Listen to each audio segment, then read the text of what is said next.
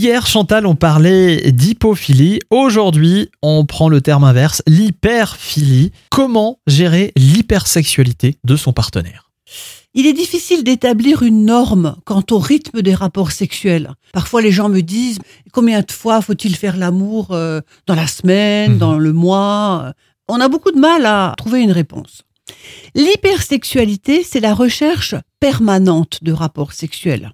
Cette situation est plus fréquente chez les hommes, on appelle cette situation le satirisme, que chez les femmes, que l'on appelle la nymphomanie. Ouais. Alors une nymphomane, C'est un terme connu de tous. c'est un terme connu de tous. Je trouve que c'est un peu péjoratif pour les dames. C'est vrai. Sans pour autant établir des normes ou des limites entre une activité sexuelle normale et une euh, hypersexualité, il y a quand même des choses à dire là-dessus et à rassurer parfois les couples qui viennent consulter.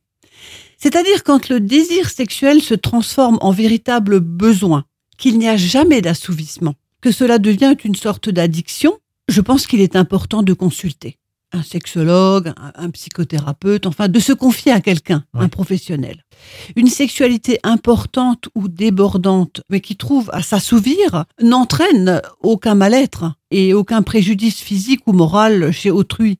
Et elle peut être bien vécue si le ou la partenaire est en accord avec cette hypersexualité. On termine avec un, un petit lexique. On parlait de nymphomanie pour les femmes.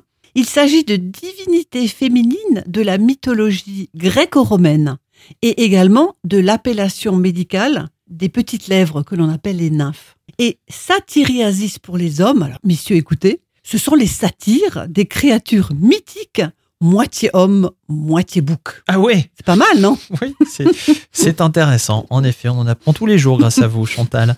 Demain, on parlera des dysfonctionnements durant l'acte sexuel.